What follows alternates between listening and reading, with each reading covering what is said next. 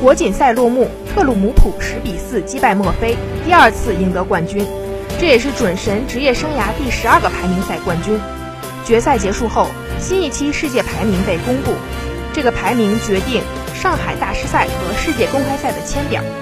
夺冠后，特鲁姆普奖金超越奥沙利文，时隔六年零四个月后重登世界第一宝座，奖金一百三十三万四千五百英镑。领先奥沙利文十五万六千英镑，奥沙利文排名第二，罗伯逊排名第四，希金斯排第五。止步半决赛的塞尔比和艾伦分列第六、七位，凯伦威尔逊排名第八。止步八强的丁俊晖排名第九。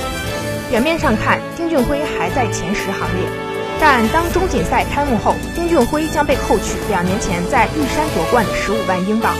按照目前的奖金排名来看。丁俊晖在广州至少需要打进八强，才能勉强保住前十六。严炳涛排名第十八，落后卡特也只有四千英镑。